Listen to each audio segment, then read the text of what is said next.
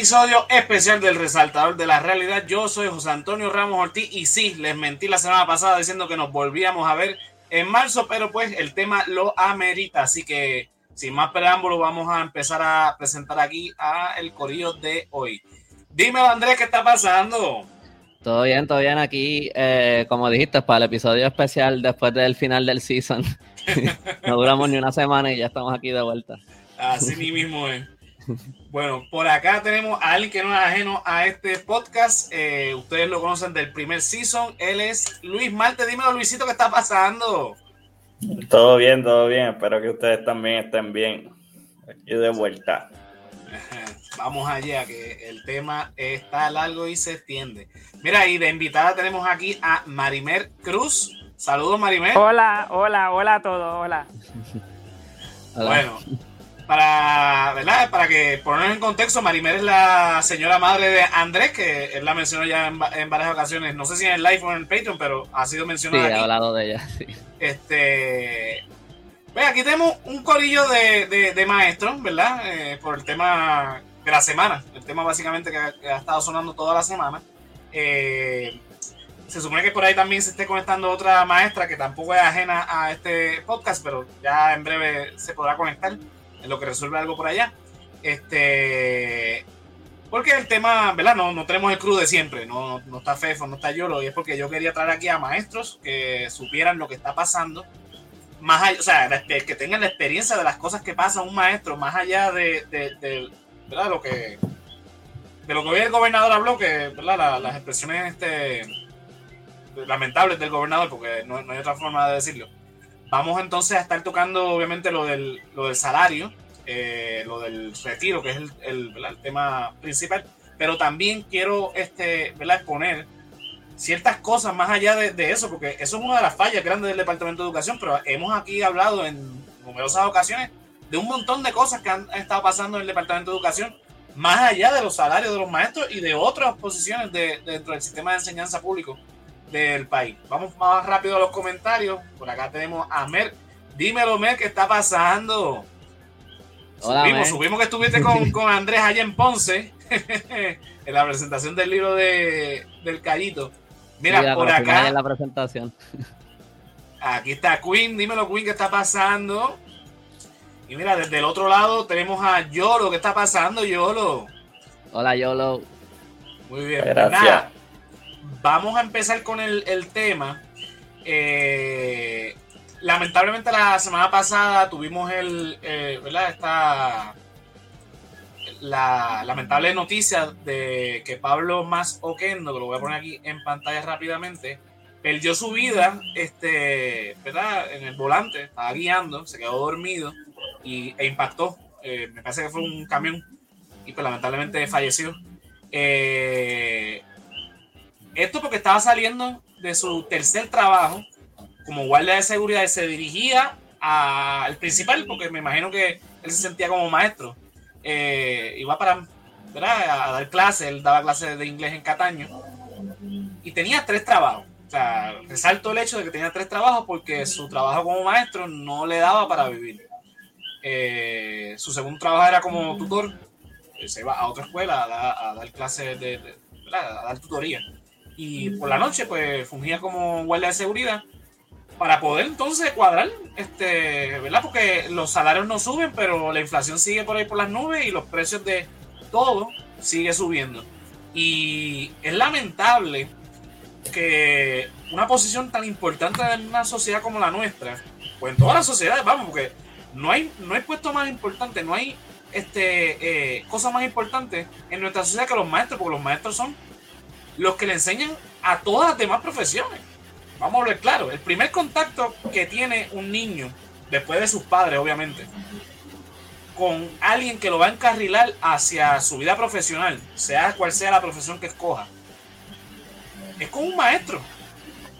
Y de hecho, esos 12 años que estás, o más, que estás en una escuela, a veces pasas más tiempo con, con los maestros que con tu propia familia, eso que se convierte en tu segunda familia.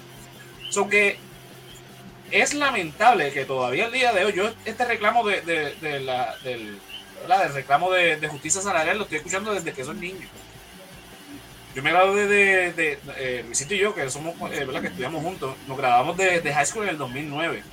Antes de eso, recuerdo que eh, estuvimos bajo una huelga de, maestros para la administración de Aníbal Acevedo Vilá, precisamente por este mismo tema. Lo que esto no es un tema nuevo en, en Puerto Rico y que todavía se siga hablando y que haya pasado esto para que entonces, porque usualmente la opinión pública está en contra de, de, todos los gremios que protestan.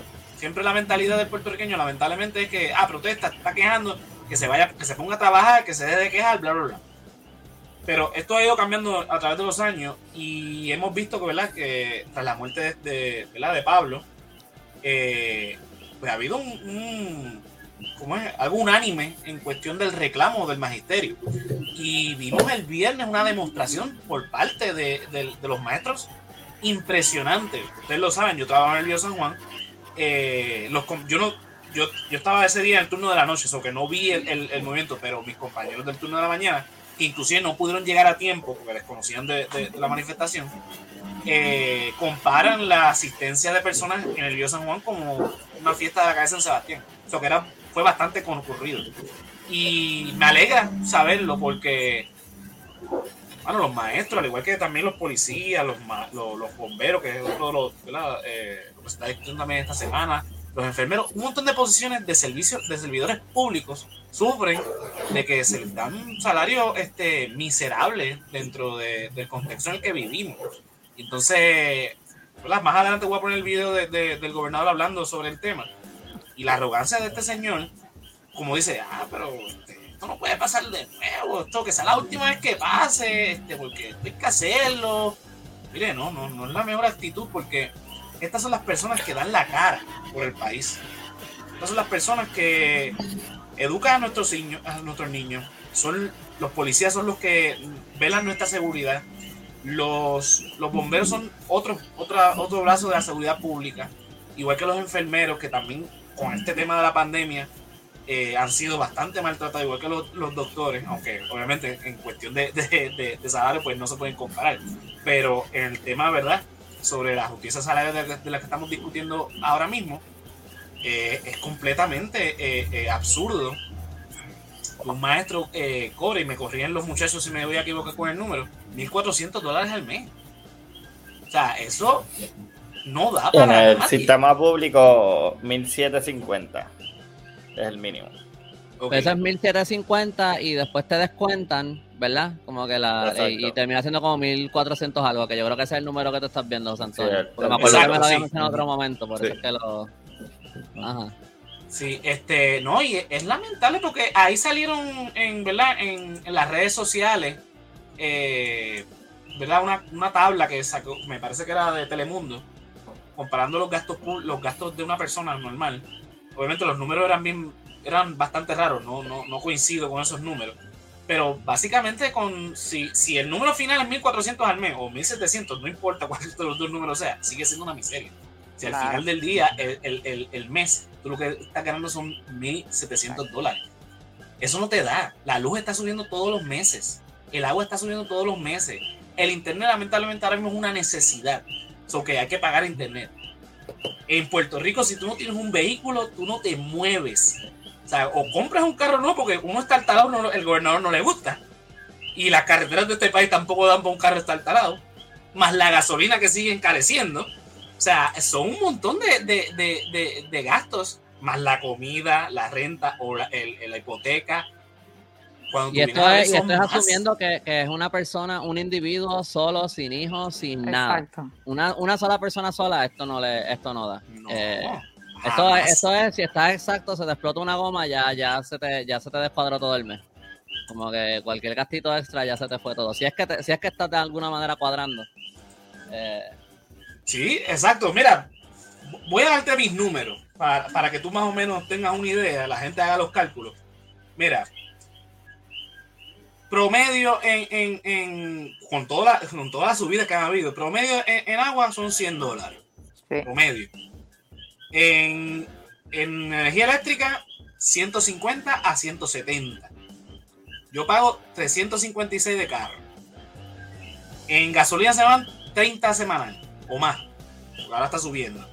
Eso no contamos comida, no estoy contando al internet, que yo creo que son como 50 dólares que yo pago este eh, mensual. No estoy contando eh, eh, gastos recreacionales porque pues, cuando una persona vive ajustada, eso como que uno se despide de eso.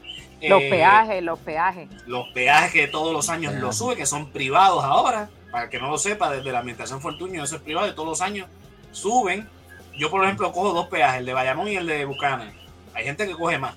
Eh, o sea, son un montón de gastos. Y no, en la plan médico. Plan médico. Que lamentablemente lo hemos. Hay un, de hecho, tenemos un episodio discutiendo esto del, seguro médico aquí en, Puerto Rico. O sea, eh, no es, eh, es un absurdo que en Puerto Rico el, el, derecho a la salud no sea un derecho, sino un privilegio. Exactamente. Y eso es también asumiendo que esto es que ya, que ya tú lo tienes todo en la casa, que tienes nevera, lavadora, muebles, toda la cosa, que con los subo, con, lo, con, lo, con sub y baja de la luz no se te dañó la lavadora y tienes que comprar otra. Y, esto es sin ahorro, esto es sin, esto es sin ahorro. Y ponle mínimo 500 pesos de renta o de, hipoteca, mínimo. Claro. más bajito de eso no va a haber. No existe. O sea, el gobernador de Puerto Rico, los gobernadores que han pasado por la fila de gobernadores, hemos tenido en los últimos 20 años siete gobernadores, ellos creen que, ganando esta cantidad de dinero absurda en el 2022, cuando todo en Puerto Rico es caro y sobre todo cuando la comida en Puerto Rico, que es mayormente exportada, es carísima por las leyes de cabotaje, tú pretendas que un individuo pueda vivir Estoy hablando de individuos por eso mismo, porque su, sumámosle que eh, eh, eh, un maestro tiene hijos. Puede que esté casado, puede que no. La realidad es que cuando sumas todos los gastos tampoco da. Porque probablemente con la persona que esté casada, ese maestro o esa maestra, suma el gasto, pero tienen los hijos. Entonces es. Esto es matemática simple, mis hermanos. Esto, esto es cuestión de que ese salario no va a alcanzar punto. Usted haga el ejercicio en sus casas y usted se va a dar cuenta que si no tiene un trabajo extra o un ingreso extra, no va a poder generar lo suficiente. Y vamos, la gente que decide ser maestro es porque realmente le apasiona. Porque lo que dijo Luisito eh, antes de que empezáramos el live. Nosotros que somos productos de escuela pública, hemos visto durante 12 años el sacrificio que hacen los maestros. ¿Cuántas veces me escuché yo a maestros decir o maestras decir que sacaron de su bolsillo para sacarle copia para los exámenes que no iban a dar? O que este, se les hizo, hicieron 20 mil maromas para poder dar la clase por X o Y razón.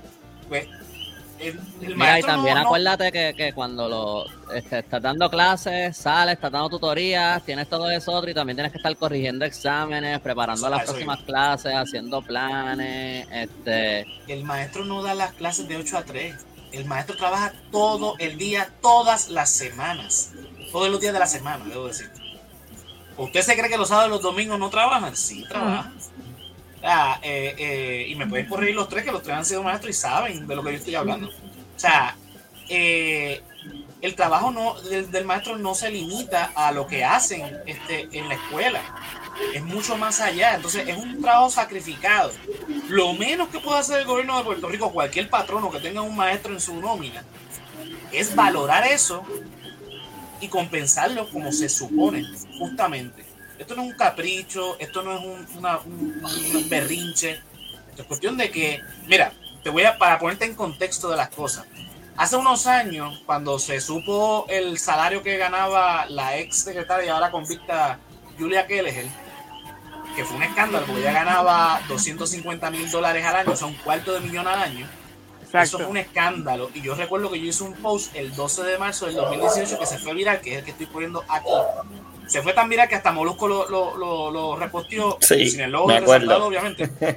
Eh, mira, aquí tengo a la infame Julia Kelleher, la secretaria de Educación, la tengo, la estoy comparando con la ministra de aquel entonces de Educación de la República de Finlandia.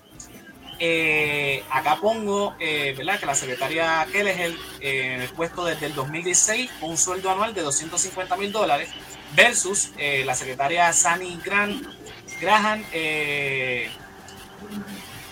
eh, tiene el puesto desde el 2015 con un, eh, sueldo anual de 154 mil dólares. En Puerto Rico hay 3.4 millones de habitantes versus en Finlandia 5.5 millones. Entonces pongo sistema este en Puerto Rico colocado entre los peores 10 en el mundo versus Finlandia que está colocado entre los mejores 10. El sueldo anual promedio de un maestro en Puerto Rico es de 29 mil dólares. En ese entonces, un mínimo de 22 mil mientras que el de eh, un maestro en Finlandia, el mínimo es de 60 mil, un promedio de 102 mil, pero yo llegué a ver números que, que superaban el de la, de la secretaria de la ministra de, Educación. Entonces, no estamos valorando definitivamente este puesto. Mira, eh, aquí la idea de que estén los. Dímelo, Jeffrey, ¿qué está pasando? Eh, de tener a Andrés, tener a, Marimer y a Luis, es que nos hablen ellos desde sus experiencias, desde, su experiencia como maestro. Yo quise empezar con Luis, ¿verdad? Porque él está en el sistema de, de, eh, público. Que nos diga, ¿verdad? Eh, sus experiencias más allá de lo que yo mencioné como maestro. Todas las maromas que tiene que hacer para poder dar una clase. Cuéntanos, Luis. Bueno, esto lo vemos desde, desde chiquito. Eh, yo soy producto de escuela pública desde elemental. Este, y se nota, se nota el sacrificio que hacen los maestros, que como estábamos hablando, tuvimos maestros excepcionales que daban la milla extra, este, que tenían que lidiar con muchas situaciones y pues sí, uno uno viendo ese punto como estudiante, uno cuando estudia como maestro, uno sabe a lo que se enfrenta, pero eso no es sinónimo de que tengo que, que vivir y ser pobre y ser este y tener las condiciones que tengo. Así que sí, yo sé a lo que yo me enfrento, pero este, eso no es sinónimo a que me voy a quedar así toda la vida. Y este sí se hace un sacrificio grande. Eh, yo he estado en, el factor común en las escuelas es que no hay copia. Se va mucho dinero en copias si uno se va también. Este, los proyectores los tengo que comprar yo, los televisores, este, materiales, muchos materiales se tienen que comprar. También el sacrificio que se hace en el tiempo extendido este, como habíamos mencionado, yo tengo que, en mi fin de semana, yo tengo que ir pensando que el domingo tengo que sacar mínimo seis horas, seis horas o cinco para planificar las clases. Seis horas que no se están pagando. Seis horas que no se están pagando. Así que ya yo tengo que cortar los compromisos con mi familia, los otros compromisos que pues, este, que se supone que, sean de naturaleza. Yo quisiera, yo siempre he pensado, diantre, yo poncho y yo sigo trabajando. Uno poncha y sigue trabajando y sigue trabajando y es un esfuerzo grande. Y pues es lamentable que siendo, yo, yo a esta profesión le llamo la, la profesión madre, porque es la profesión que le da este, vida a otras profesiones. Este, y este, es lamentable que pues yo cuando sucedió lo, lo fallecido, eh, que falleció el maestro, yo me puse a pensar yo, yo también estoy más o menos en esa situación, yo tengo dos trabajos también, yo salgo y doy tutoría porque el dinero no me da. Y cuando hicimos los cálculos ahí, como que dije, hice el clic, es verdad, a mí no me da el sueldo mío. Este, y si yo estuviera solo, no me da gracias a Dios pues tengo a mi pareja, pero, pero solo, solo, solo no me da. Y tras eso, ambos tenemos que estar dando tutoría, ambos somos maestros y tenemos que estar dando tutoría pues, para, para poder hacer otras cosas que, no sea lo común. Y pues es lamentable, también es lamentable las expresiones que se, que se hacen.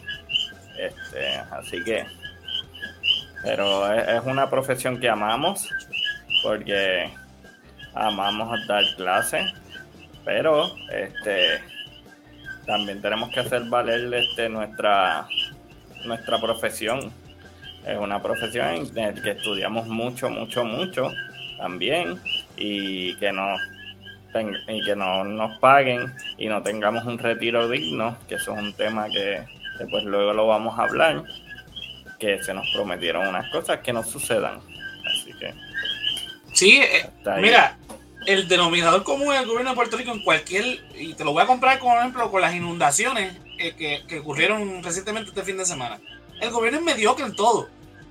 O sea, uno puede decir, ah, pero es que las inundaciones son la madre naturaleza. Sí, pero pregúntate si el, gobierno de Puerto Rico le ha dado mantenimiento a la alcantarilla, a la alcantarillado en Puerto Rico. No, o sea, y en donde dieron permiso para construir.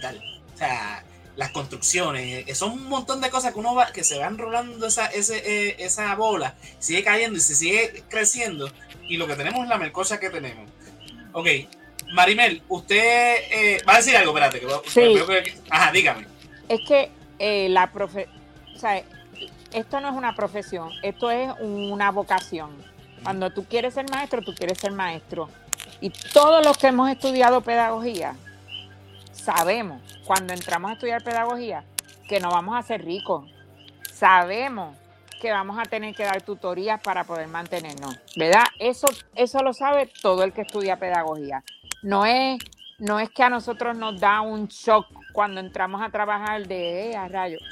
Uno lo sabe, que no va a ganar un montón de dinero y eso, pero uno lo quiere hacer porque eso es lo que uno quiere hacer. Uno es maestro de vocación. Lo que no eh, pensaba ningún maestro era que iba a ser la miseria que es hoy en día. Porque hubo un momento cuando yo me gradué de universidad, que yo me gradué en 1984, los sueldos de los maestros eran bien bajitos. Pero no eran como están ahora. Y lo que quiero decir es que no eran como están ahora porque, o sea, un maestro ganaba en esa, en esa época, tú entrabas a trabajar y empezabas ganando 1.800 pesos, pero estamos hablando del 1984. Exacto. Entonces eran 1.800 pesos que bueno, pues, pero eran 1984. La inflación ha cambiado, claro. Tú sabes no te ibas a hacer millonario, pero podías más o menos sostenerte y con dos o tres nenes de tutoría por la tarde empatabas la pelea. Y otra cosa es que y otra cosa es que nosotros no, perdone, nosotros no cualificamos a unos beneficios. Para nada. Por ejemplo, este si tú eres, si tu papá es maestro y tú vas a la universidad, tu hijo no recibe beca con el sueldo que tenemos tu hijo no recibe becas con el sueldo que tenemos, así que no tenemos esos beneficios, pero tampoco tenemos, sí, pero tampoco tenemos o sea, el sueldo de un maestro es lo suficientemente alto como para no recibir la beca para que los hijos de, los maestros puedan estudiar. O sea, así mismo. Este, y mira, en, en, los colegios, porque estamos hablando de la escuela pública que tiene todo eso, pero en los colegios están ganando lo mismo busca en los periódicos, busca los clasificados y busca maestro. Solicita maestro, colegio tal, no voy a decir nombres aquí porque no me quiero meter en problemas, pero colegios reconocidos que todo el mundo sabe quiénes son. Colegio tal, busca maestra de matemáticas para escuela superior con maestría, con licencia, 1.800 pesos. Yo no me lo estoy inventando, lo puedes buscar ahora mismo y lo ves. Yo conozco maestros que ganan 1.300 solicitamos maestro de química, que eso es una cosa especializada. Ajá.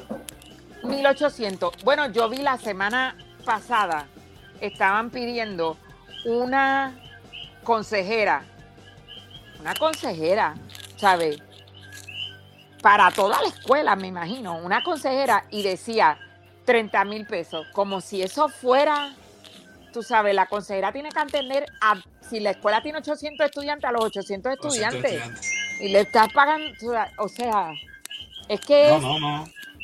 es, tú sabes, es todo. En Puerto Rico yo creo que se pueden contar con los dedos de la mano los colegios que estén pagando un sueldo decente. De verdad. es, eh, de verdad. Es totalmente inaceptable que eso pase. es inaceptable. Marimel, ¿verdad? Para el contexto a los que estén escuchándonos, nos estén viendo, eh, ella fue maestra eh, del sistema privado de enseñanza en Puerto Rico, o sea, no del sistema público. ¿Cuál fue su experiencia? Pues te voy a explicar. yo trabajé en colegio privado. Como te digo, cuando yo empecé, pues hace mucho tiempo, el sueldo era muy bueno.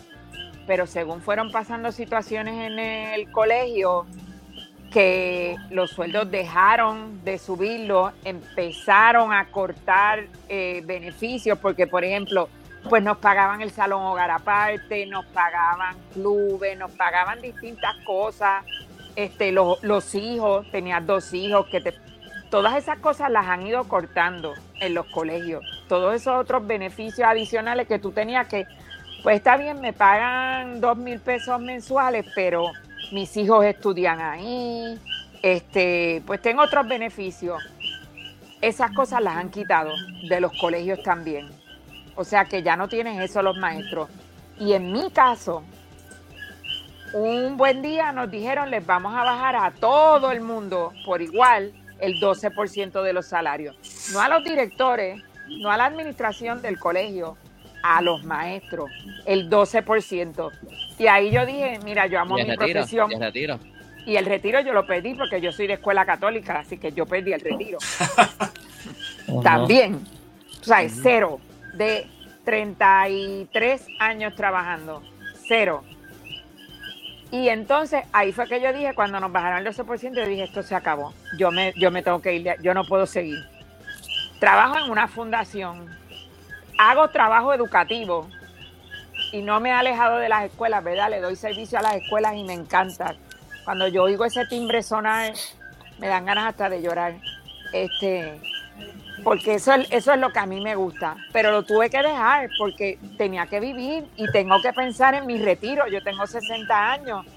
Con ese sueldito, ¿cómo voy a acumular seguro social si me robaron también mi pensión? ¿Qué tengo que hacer? Pues me fui del magisterio. Estoy relacionada porque pues, pues trabajo en una fundación.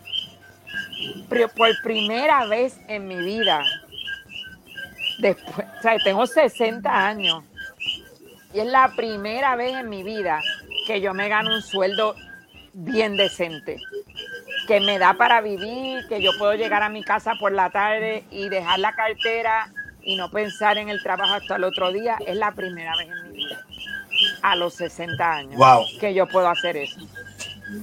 Mira, y voy a poner en contexto a la gente. Esto no es cuestión de que uno, uno estudie lo que uno le apasiona. Exacto. Yo, por ejemplo, a mí si la gente siempre me cuestiona por qué rayos yo estudié ciencias políticas. Pues para ciencias políticas, un bachillerato en Puerto Rico, yo literalmente no puedo hacer nada. Estoy haciendo esto. Yo trabajo de otra cosa, que no está nada relacionado, pero es porque me gustaba, me gusta, me apasiona. Y sí, me he dado la tarea de, investigar para seguir mis estudios, para eventualmente ser profesor. Y yo sé que siendo profesor tampoco voy a ganar mucho. Pero no, estoy, no, es el dinero que estoy pendiente. Pero no por eso yo tengo que vivir en unas condiciones claro. que no, no me den para vivir.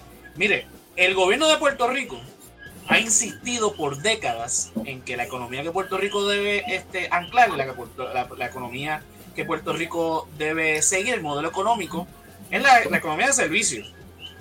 La economía de servicios, como hemos explicado en numerosas ocasiones aquí, es una donde se presten servicios, donde la gente gaste dinero y entonces el, dinero circule, vaya moviendo.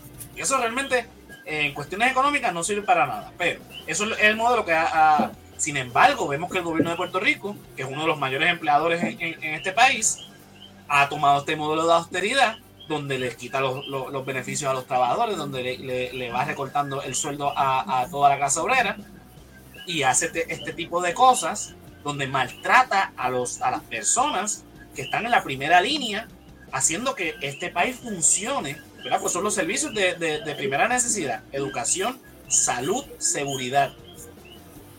Entonces, no estamos moviendo tampoco la economía. Los, que únicos se están beneficiando son los panas de los panas de los panas. O sea, los panas del gobierno. Los gobernantes. Y eso no, puede seguir, eh, o sea, no podemos seguir tolerando esa situación en este país. Y me alegra, vuelvo y lo repito, me alegra que el magisterio haya tomado las calles el viernes y que el miércoles vuelva a tomar las calles del río San Juan. Que, que tomen las calles de todo Puerto Rico y se den a respetar. Porque vuelvo y repito, el magisterio, los maestros, las maestras, son los que educan a la sociedad y son los que, los que van a, emprender los, los, próximos profesionales, incluyendo los mismos maestros.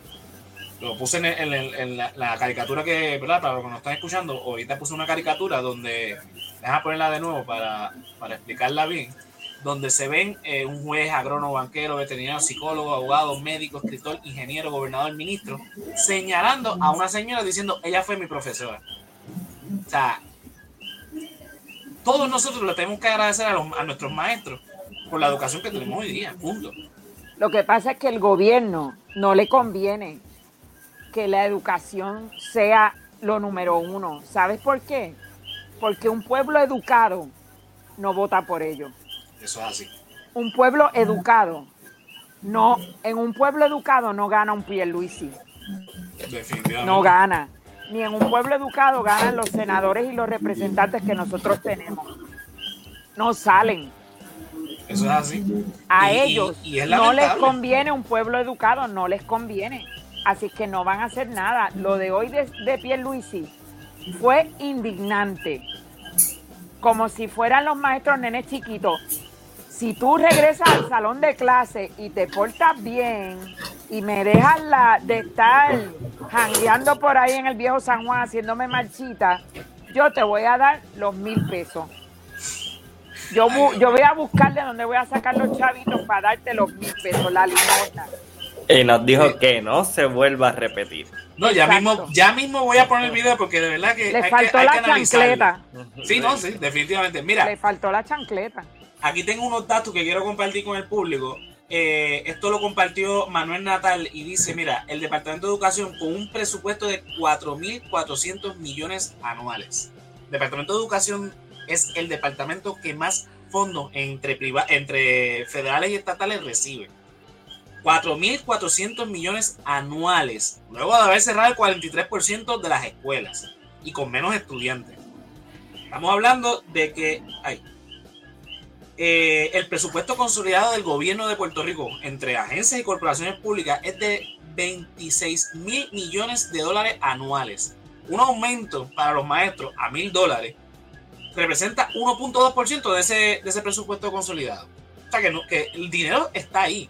Lo que pasa es que salen cuando la gente sale a, marchar y, y, protestan. Ah, mira, sí, tenemos unos chavos aquí. Sale Tomás Rivera. Mira, identificamos los fondos.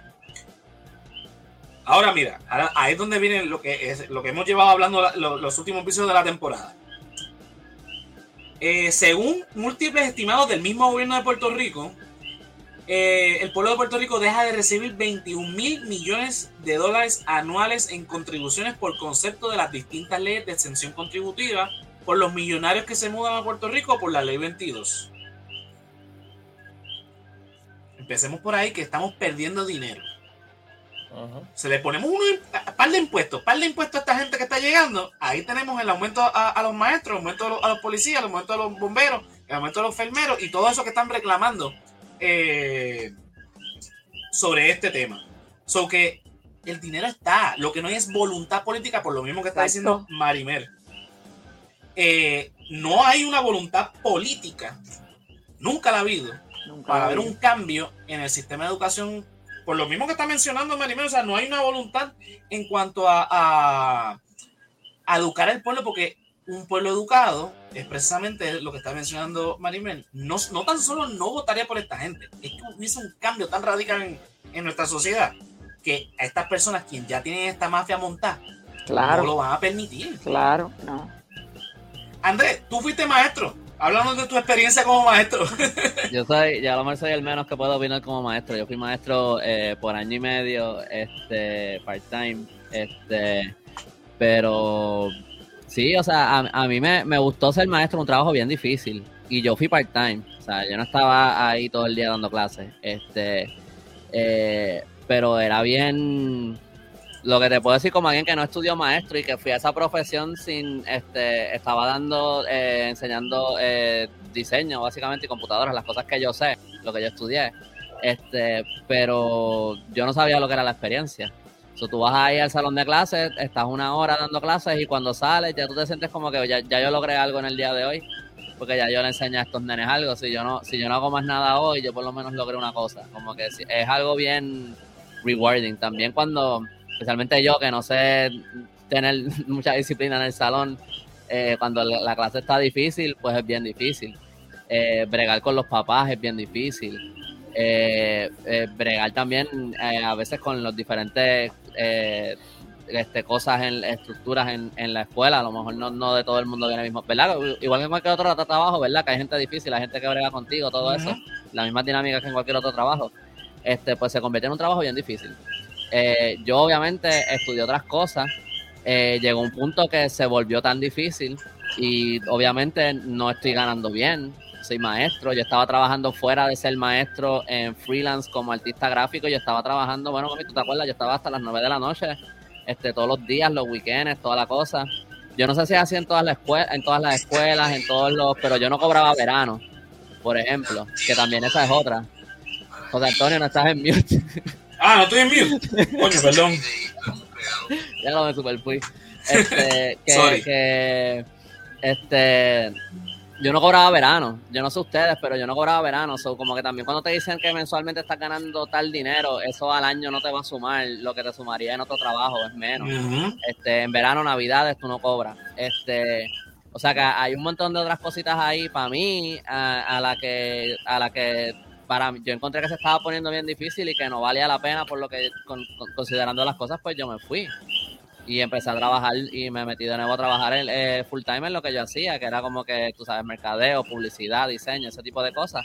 Eh, porque de verdad o sea me, me, me gusta mucho enseñar es un trabajo bien difícil es bien drenante eh, es bien, eh, también es un eh, que, uno le saca mucho, como que uno saca, uno gana mucho como, o sea, a nivel personal, individual de ser maestro, pero también es un trabajo bien difícil, es bien retante.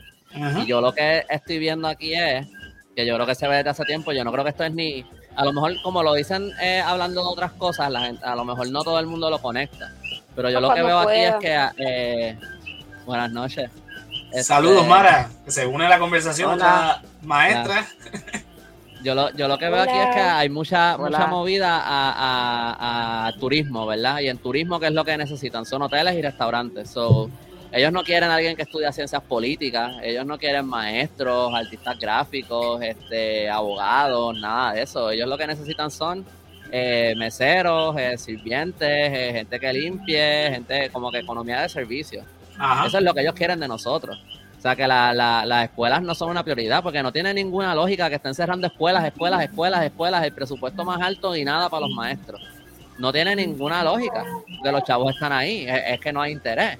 Porque cómo es que de repente ahora tú descubres un dinero cuando siempre estuvo ahí, como de que tú estás haciendo si tú te das cuenta ahora. A mí lo que me ha molestado mucho, aparte de lo que está diciendo Pierre Luisi, que lo encuentro bien, o sea, hasta contradictorio, porque por un lado estás diciendo esto es un servicio esencial, pero pues si no te gusta, vete, porque yo no te voy a cambiar el... el como que eh, esto es esencial, pero no te necesitamos. Es, como la cosa más, estúpida del mundo. Y, y, entonces, pero también me ha molestado mucho lo que han estado, el mensaje que han estado llevando los analistas políticos. Eh, porque lo he visto bien generalizado. No estoy hablando de unos y otros no están diciendo todo. Había uno que, que, compartieron en el chat que estaba diciendo como que, ah, eh, si los gastos son más altos que lo que ganan, aquí hay algo sospechoso, como hablando como si los maestros estuvieran haciendo mucho y no está que están que hay familiares, tú sabes, ayudando aquí y allá y, para que la gente pueda completar el mes o lo que sea. Es como que es culpa de los maestros, pero lo más que he visto es como que, ah, de esto tenían que protestar antes, cuando el plan de, antes de que se aprobara el plan de ajuste. Y cuando estaban con lo del plan de ajuste, me acuerdo que también estaban diciendo, ah, esto había que protestarlo antes, cuando tal cosa, y siempre es antes, antes. Ah, qué bueno que protestan, pero no, era, no es ahora. Y, y yo no sé si la gente se acuerda, pero cuando el plan de ajuste mintieron también, porque primero se, se manifestaron, después dijeron sí, les vamos a asegurar el retiro, vamos a asegurar estas cosas. Después al final eh, lo enviaron, no se aprobó, lo enviaron para atrás. Después al final se aprobó como por la noche, ¿verdad? Súper tarde. Cuando hubo las manifestaciones les apagaron las luces en el expreso y empezaron a reportar temprano, cuando todavía no había llegado gente para que nadie fuera. Bloquearon todas las salidas. hicieron toda la vida de cuadritos. En, cuando estaban con el plan de ajuste lo que hicieron fue mentirnos. Eh, y quien al final aprueba todo esto es una junta que no fue electa por el pueblo, que fue nombrada por un presidente que tampoco fue electo por el pueblo. Que el gobernador puede hacer todas las promesas que quiera, porque siempre hacen lo mismo y después le echan la culpa a la junta cuando no se aprueba. y, esto y entonces ahora los analistas políticos que tú pensarías que son los que tienen el mejor contexto de todo, ellos están diciendo, ah, no, pero es que ya es muy tarde para protestar. Pues no, O sea, ahora es que se protesta. Porque se protesta cuando se protesta. Igual. Ajá. no, hay tiempo para protestar. Es que se protesta y se protesta. No, y, que la, y que la cosa es que ellos tienen que aprender que si estas medidas se pasan, el pueblo se les va en contra y hay consecuencias. O sea, porque ellos, ellos al final trabajan para nosotros y no para los bonistas. Y, y, ellos siguen con esta actitud de que había que ay mala mía de que había que protestar antes y, y que y no, no tienen eh, están manipulando están tratando de manipular la opinión pública y por lo menos esta vez no estoy viendo que lo están logrando. Yo hice, voy a terminar con esto, yo prefiero dejar a los maestros que de verdad han sido maestros a hablar, pero eh, yo puse una encuestita en, en, mi, en mi Instagram, esto no es la cosa más científica del mundo, pero yo puse la, la noticia de que, de que anunciaron el aumento salarial y yo le pregunté a la gente que si de verdad creen que les van a dar el aumento o si creen que esto es solamente algo que están anunciando para calmar los ánimos y que después al final no les van a dar nada. Y esto es... Eh, ay, se me fue. 92% dijeron que creen que no les van a dar nada. 8%, o sea, estos fueron cuatro personas dijeron que creen que sí se los van a dar, 40 personas dijeron que no. O sea que olvídate de lo que sea la realidad ni nada, esto no, no, refleja lo que vaya a pasar o no. Hay una percepción de que eso es, ilusorio. Exacto. Primera vez que yo creo que yo estoy viendo que la gente no le está comiendo el cuento a esto, porque todas las otras veces, hasta con lo del plan de ajuste, la gente todavía le estaba comiendo el cuento de que, ah, mira, sí, lo defendieron y qué sé yo ya nadie les está comiendo el cuento, así que vamos a ver qué pasa. Sorry, mami, que sé que ibas a decir algo y seguía hablando. No, es que, y se me fue ya, se me fue lo que iba a decir, así que sigue. Bueno, en lo, que usted se acuerda, yo voy a tirar dos cositas que me acordé mientras Andrés estaba diciendo. Hay que poner en perspectiva, ¿verdad? Que no lo dije al principio, pero hay que poner en perspectiva que estamos hablando de que generalmente en lo, en lo, en, ¿cómo se llama? los salones de clases de escuela pública, un maestro tiene por lo general, cinco grupos de 30 estudiantes. Exacto. Estamos hablando de eh, ¿cuántos estudiantes al día? O sea, pues, 150 estudiantes al día más o menos, 150 cabezas diferentes, 150 personalidades diferentes durante un periodo de 8 horas y tú le estás pagando esto, en serio estamos hablando de que uno, o sea, es drenante, lo que dice Andrés. Esto tiene que tener una vocación brutal para esto, pero no por eso se justifica. Y otra cosa, lo que estaba diciendo Andrés, lo de, que no quieren este tipo de, profesionales, sino que prefieren la cuestión de lo turístico. Y es verdad. Porque si tú te pones a sacar cuenta, y yo lo, he dicho en el chat y lo voy a decir aquí en, vivo, yo, aquí todo el mundo sabe que yo trabajo en un restaurante, yo soy gerente de un restaurante. Yo tengo meseros y meseras que en época alta, cuando hay mucho, mucho flujo de, clientes, yo trabajo en una zona turística, yo trabajo en el mismo Viejo San Juan, ganan semanalmente lo que se gana un maestro en un mes. Claro. ¿Haciendo qué? El, trabajo es duro. O sea, ser mesero no es fácil. yo he trabajado en esta industria por muchísimos años. Son 12 años de experiencia en esto. Pero aún así, los trabajos cuando tú lo comparas es del cielo a la tierra. O sea, el trabajo de un maestro es muchísimo más importante sin, sin menospreciar el trabajo de un mesero. Porque para mí cualquier trabajo es digno. Pero el trabajo de un maestro es mucho más importante en nuestra sociedad que el de un mesero. Un mesero está para antojar, eh, eh ¿verdad? Complacer los antojos de, los clientes que lleguen a, ese restaurante. Esa es la realidad del mesero el maestro está forjando el futuro de un país, de una sociedad. So que debemos poner en balanza cómo nosotros tratamos a nuestros diferentes profesionales. No es cuestión de, quién merece más o no. Aquí todo el mundo merece tener una vida, una vida buena. Claro. Y un sueldo digno. Pero exacto. O sea, no, no, no, no podemos menospreciar el trabajo de un maestro mm, dándole esta, esta miseria. Este, Maranjay, conectaste ahora tarde. Quiero que nos hables de tu experiencia como maestra. O sea, eh, yo no sé si tú trabajas en escuela pública o privada, pero igual, zumba ahí. Bueno, pues buenas noches a todos. Disculpen que me conecte tarde. Tengo un bebito recién nacido y pues ya ustedes sabrán cómo es esto. Bueno, pues nada, yo no soy maestra de escuela pública y nunca lo he sido. Pero pues por esa misma razón, pues porque realmente no, para allá ni, ni, ni, quiero mirar por, por todas estas historias que escucho, porque tengo muchos colegas que lo son, que son maestros de sistema público y yo soy producto, orgullosa producto de escuela pública, so, también sé cómo se mueve esto. Y pues eh, yo tengo ya, estoy en proceso de mi séptimo año como maestra de escuela elemental. Y pues realmente voy a hablar más un poquito de, lo que es la, la, el lado de, lo que son los empleados de, escuela privada. Que nosotros la tenemos, no, no voy a decir mejor, mejor ni peor, porque de nada vale comparar, pero nosotros usualmente cobramos menos que el maestro de escuela pública. O sea, yo quiero que ustedes se imaginen eso. Este, que sí puede ser que al estar en, escuela privada uno podría tener cierto que otro eh, privilegio, podríamos decir, pero a la larga de la lanzada estamos cobrando menos. O sea, que, es bien fuerte para nosotros los que realmente nos apasiona y nos gusta y, es una vocación. Yo realmente puedo decir, ¿verdad? Personalmente, ¿verdad? Eh, que yo soy maestra de, nacimiento, o sea, yo era, yo soy hermana mayor, yo sentaba a mis, a mis hermanitos a, yo les enseñaba a sumar, a restar, ¿sabes? De ese liderazgo, ese, eso yo lo tengo ya de, por, de toda la vida. Y es una pena que maestros al igual que yo, que somos así entregados, genuinos con lo que hacemos, tengamos que, por ejemplo, ahora que mencionaste ahorita lo de, lo de mesera, tengamos, yo fui mesera, yo he sido mesera. Después de ponchar en, el colegio, yo he sabido cambiarme de ropa, ponerme un uniforme a mi otro trabajo.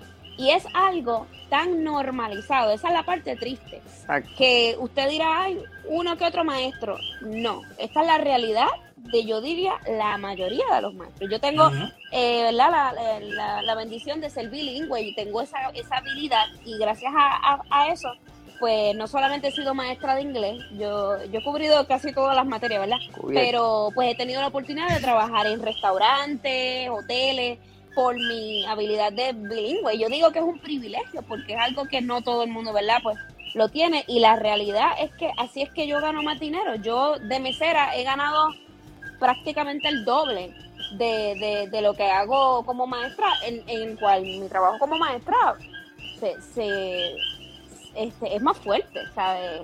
Y no estoy diciendo que ser mesero no es fuerte, es fuerte, pero tú estás entregándote 24/7 a ese salón de clases, a, esos niñitos que están a tu cargo, que en mi caso es elemental. Es bien drenante, no es fácil bregar con padres, no es fácil bregar con patronos, no es fácil bregar con situaciones, no es fácil eh, tener que llevarte trabajo a tu casa eh, tener que bregar con tu familia, pero no tener ese tiempo. O sea, son, son muchos struggles que viven los maestros y encima tienes dos o tres trabajos más. Y lo triste de todo, lo, sí, lo triste de todo es que se ha normalizado, que por lo menos en mi experiencia como maestra, ya voy para siete años, yo he visto en, los tres colegios privados que yo he trabajado, ya yo he trabajado en tres, eh, es normal, es la orden del día, todo, es, es algo completamente normal. Y, y qué bueno que pues ahora estamos eh, agarrando este momentum de, lo que lamentablemente pasó con este, ¿verdad? Este maestro. Y pero qué bueno que, estamos, ¿verdad? Eh, haciéndonos escuchar de alguna forma. Lo, el trabajo de maestro, lo que pasa es que el trabajo de maestro no se acaba. Y el trabajo de maestro no solamente es, un trabajo físico, pero también es un trabajo mental. Cuando tú estás en el salón de clase, tú estás con esos muchachos que son tu responsabilidad. Pero tú tienes también los papás, que los papás este, te ponen mucha presión. La administración de la escuela. Tú sales del trabajo, ¿verdad? Tú diste tu clase, eh, trabajaste con la clase que diste, la disciplina en el salón, este, toda esa parte, ¿verdad? Pero cuando tú sales del trabajo, tú tienes que preparar tus clases del próximo día, exámenes, corregir trabajo. Yo era maestra de español, así que yo estaba corrigiendo trabajo todo el tiempo, ¿verdad? Yo daba sexto grado español. Mi torre de papeles nunca se acababa. Y tú te llevas ese trabajo para tu casa, das la tutoría, tienes que prepararte para esa tutoría, das las tutorías por la tarde y cuando tú terminas a las 6 de la tarde de tutoría, que todavía tienes que llegar a tu casa, cocinar, a todo eso, ¿verdad? Tu casa, recoger todo lo que tú haces para después sentarte a corregir o a preparar el trabajo para el próximo día. O sea que es un trabajo que mentalmente tú no descansas en los siete días. Y si tuviste una situación con un nene, tú te llevaste esa situación para tu casa y estás toda la noche dándole cabeza a ver cómo yo voy a bregar con este nene, qué fue lo que hicimos mal, o cómo lo puedo arreglar, o cómo lo voy a ayudar. Esta mamá que no me entiende, cómo yo le hago entender lo que está pasando. Es todo el tiempo. Son 24 horas. Y sí, los maestros tienen dos, dos meses de verano, pero que me diga a mí qué maestro tiene los dos meses libres de verano. Porque si no trabajas en verano, no te da el verano para subsistir. Así que son dos meses de verano entre comillas. Porque todos los maestros trabajan en verano. Y todos los maestros que pueden... de verano, exacto, de cuido. Tutoría. yo no conozco maestros que se cogen un verano. exacto. No, yo no lo he conocido. Eso no es real porque no te da el dinero para vivir. Tienes que en verano hacer otras cosas. Y lo mismo pasa en Navidad. En Navidad siempre te buscas una tutoría o algo que te pueda resolver esas dos semanitas que tienes ahí de Navidad. O sea que este concepto de que los maestros tienen tantas vacaciones no es cierto. Es totalmente una falacia. Claro, claro, porque... Y, y, que, y quiero, y, y quiero añadir, este, yo por lo menos, ¿verdad? Como muchos sabrán, aunque no lo sepan, soy mamá primeriza, yo tengo un bebito ahora de cuatro meses. Hasta, hasta ahora, en mi experiencia de maestra, pues yo así, ¿verdad? Tenía mis dos o tres trabajos, yo pues me gusta el baile, el teatro, siempre me, envolví en mis cosas y más o menos encontraba un tiempo. Pero yo ahora soy mamá, ya yo no puedo darme ese lujo de, ay, voy a tener este otro trabajo, ay, déjame hacer este chivito por acá. No puede. Porque obviamente yo quiero y, es mi deber darle cuidado a mi niño, que entonces yo me pongo a pensar, y estos maestros que tienen dos, tres, cuatro hijos, o sea, que tienen estas otras responsabilidades. Y lamentablemente nosotros como que nos enfocamos en que los maestros tienen este único sombrero y se nos olvida que pues ellos también tienen familia, ellos también tienen otras responsabilidades. Y de verdad que, que, se ha romantizado mucho el hecho de, de, que pues sí se le da un respeto al maestro. Y eso a mi hermano en estos últimos años también. Pero pues como que pensamos que como que hay porque porque lo respeto y porque su trabajo es digno y todo esto pues él tiene que sacrificarse y ser un, mártir y yo yo no estoy de acuerdo con eso no para nada yo tampoco. Mira, yo quería también eh, aprovechar el, el, el, episodio de hoy, no solamente para hablar de esto, que ya llevamos una hora hablando de esto, porque el tema, ¿verdad? Que, eh, eh, y todavía no he puesto el video de Pierluisi, sino también que lo hemos venido hablando aquí en el, en el resaltador desde que, desde que existe, desde antes que fuera un podcast. Puerto Rico, más allá de, de, cualquier otro país, pero Puerto Rico específicamente, tiene que mejorar en un montón de, aspectos. En uno de los aspectos es la educación. La educación en Puerto Rico, no por los maestros, porque lo hemos dicho aquí. Eh, yo soy eh, producto de escuela pública, Luisito, este, que se acabó de desconectar, también es, producto de escuela pública. Eh, de hecho, los dos somos de, las mismas escuelas, nos graduamos de las mismas escuelas. y sabemos la calidad de, de nuestros maestros, pero sabemos que el sistema público de enseñanza es un desastre en todos los sentidos de la palabra.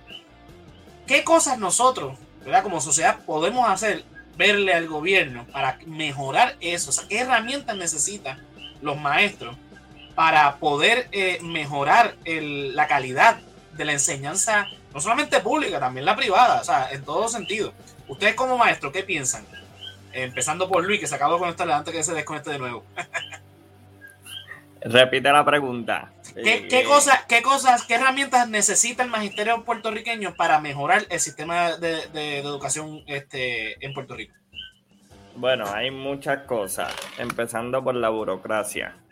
Este, sabemos que, como estaban hablando, este, lo del presupuesto, el presupuesto hay muchas personas en las diferentes partes que pues los hijos de los políticos se integran ahí y sin saber una profesión de maestro, pues este, se integran, así que hay una burocracia grande, hay que romper con eso.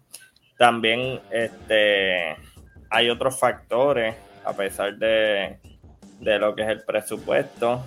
Eh, ¿qué más? También la calidad del maestro, o sea, yo pienso que eh, sí, eh, enseñar es sumamente importante, pero también lo que está detrás, los trabajos administrativos que tenemos que hacer, a veces no tenemos tiempo de hacer el trabajo administrativo durante el periodo de clase y pues tenemos que, hacerlo luego.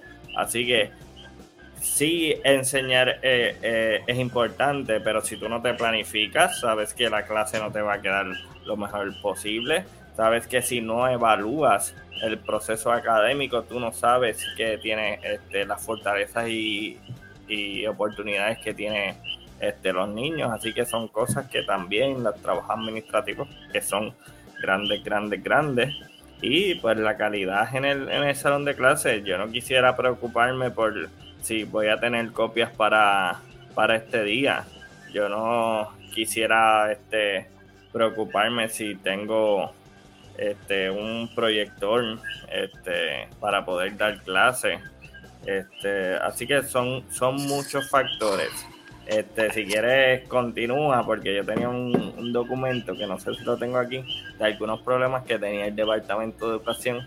Así que si quieren abundar. Este, la, la falta de recursos en los salones de clase.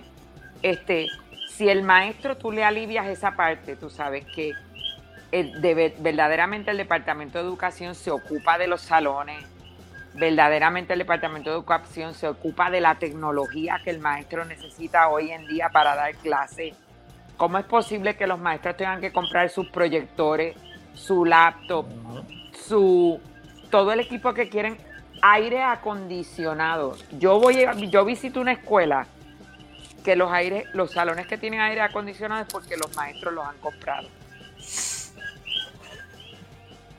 y no puede ser esa escuela la única. Que no, no, yo, yo he sabido de varias, de, varios maestros que hacen eso. Oye, pon esas escuelas de show si tienes todos esos millones y que ese maestro de lo único que se tenga que ocupar es de impartir su clase y de prepararse porque, o sea, el trabajo del maestro va a ser así siempre y es así donde quiera, porque el maestro se tiene que ocupar de esos estudiantes y tiene que trabajar mucho. Pero si eso es lo único que el maestro tiene que hacer, si eso es lo único por el que el maestro se tiene que preocupar, es un alivio bien grande y es un apoyo bien bueno que tiene ese maestro y mentalmente, emocionalmente, ese maestro va a estar mejor preparado para enfrentar las cosas. Si de lo único que se tiene que preocupar es de preparar sus clases y de atender a sus estudiantes, ¿verdad? Y todo ese demás cosa administrativa que la escuela puede ayudar, que ayude y apoye a ese maestro. Eso es lo que se necesita. Yo me despido porque ya estoy hasta ronca y de verdad eh, yo me acuesto con las gallinas siempre. Un placer. Gracias por haberme escuchado. Me encanta de lo que están hablando, pero ustedes son la gente joven y ustedes son las que tienen, los que tienen las ideas buenas. Buenas noches. Gracias, Marimel, por estar con nosotros. Te agradecemos este, que estuvieses aquí y nos hubiese dado tu, tu, perspectiva de, maestra de tantos años y del sistema ¿verdad? privado de enseñanza y también eh, con tu trabajo en la fundación, que es un este, ¿verdad? Otro, otro, otro ángulo de este del magisterio. Aquí dice eh, eh Queen, este, gracias por su labor. Eh, yo lo dice muchas gracias, Marimel. Así que nada, este, hasta la próxima, y muchas gracias. Mucho gusto a todos. Gracias. Igual. Buenas noches.